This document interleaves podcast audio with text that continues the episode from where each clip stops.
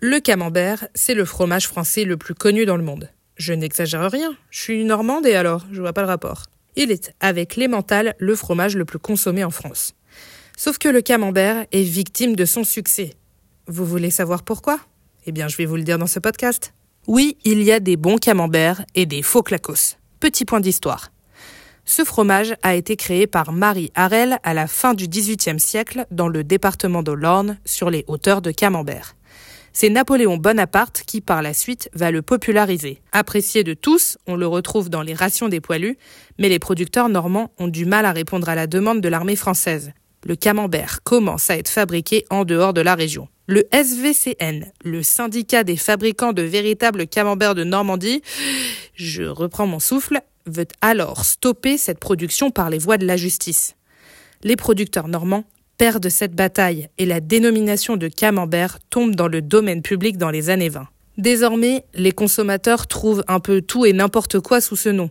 Les pasteurisés, les dont l'origine n'est pas clairement affichée et fabrication obscure. Il y a sûrement des bons fromages dans toutes ces propositions, mais pas de calendos à l'horizon.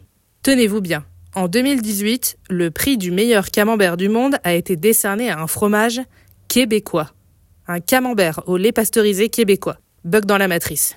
On ne fabrique pas de reblochon à Montpellier. Alors pourquoi fabriquer du camembert à l'autre bout du monde? Et c'est là que l'AOP intervient. L'appellation d'origine protégée du camembert de Normandie, la localisation est importante, existe depuis 1983. Le cahier des charges est strict, c'est un fromage à pâte molle, à croûte fleurie, fabriqué à partir de lait cru, produit par des vaches de race normande, moulé à la louche.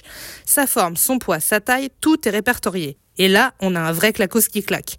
Sauf que respecter une AOP, c'est un peu contraignant pour les grands industriels. Alors ils ont trouvé une parade pour enfumer le consommateur.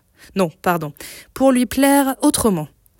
Ils inscrivent les mentions fabriquées en Normandie, au bon les Normands, etc. C'est une véritable bataille à couteau tiré, ou plutôt à couteau à fromage, que mènent les producteurs normands face aux géants de l'agroalimentaire. Le Conseil d'État a tranché au début de ce mois de décembre 2023.